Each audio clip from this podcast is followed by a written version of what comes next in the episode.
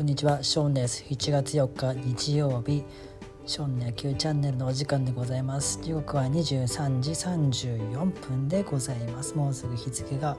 変わってしまいます。今日はですね、まったり配信していきたいと思います。ちょっとね、音質が悪くて聞き取りにくいと思うんですけど、すいません、ちょっと出先でしてね、出先というか、まあ、うん、外にいるんですよね、ちょっと訳ありでして。でその合間を縫っての更新となっております。でえっとまたねオリンピックのね話題が1時間ぐらい前ですか？にあったのでそのお話をしたいと思います。何かって言いますと、えっと、巨人のね菅野投手がコンディション不良で昨日昨日3日ですね7月3日に、えっと、東京オリンピックの日本代表を辞退したっていうニュースがやってましたね。でその代役としてですね代わりに追加招集された選手が先ほどね発表されまして日本ハムの伊藤大海投手ですね。ルーキーでございます。でえっ、とまあ伊藤大海投手23歳ルーキーですけども、伊藤伊藤投手はですね開幕から先発ローテーションに定着しましてここまで6勝4敗防御率は2.65という成績で日本ハムはちょっと最下位なんですけどもその中でね奮闘しております。で特にですね5月から7月はですね現在5連中で5連勝中でして防御率が1点台ということで、まあ、ルーキーは特にこの辺りでね、えっと、疲労が溜まってきてしまうんですけども逆にねむしろ成績をね伸ばしてきてると。で、えっと、伊藤投手の強みですね投球の強みとしては150キロ台の力のあるストレートに何種類か数種類のスライダーで90キロ台のスローカーを駆使して三振も取れるっていうのが強みです。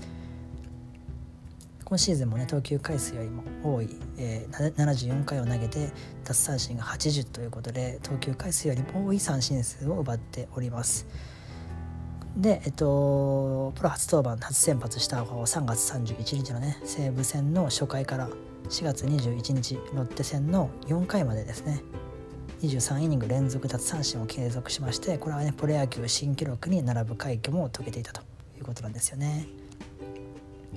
でさらにですね、まあ、侍ジャパンとしての中での起用方法としては、まあ、ロングイニングを含めた中継ぎ起用かなというふうに、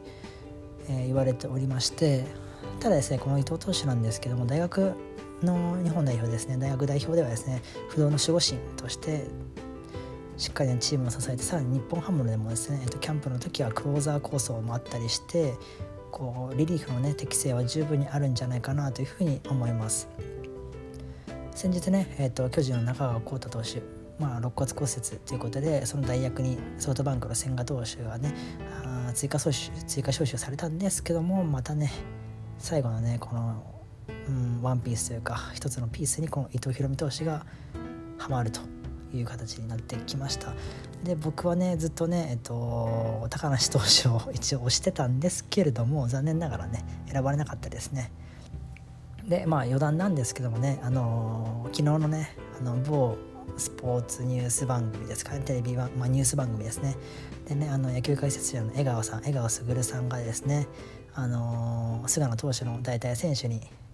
高梨雄平選手投手ですねを推してたのであ江川さんと同じ考えでちょっと嬉しかった ですよね、まあ、打ちにくいというふうに江川さん評価してたので左バッターは特に。僕もねそのうん、思いはあったのであ同じ考えだなと思ってなんか少しほっこりしたというか嬉しかったっていうねこんな余談でございます。今日は短いですけど僕の辺りでまた失礼したいと思います。またねどんどん配信していきたいと思いますのでチェックの方よろしくお願いします。それではおやすみなさい。バイバーイ。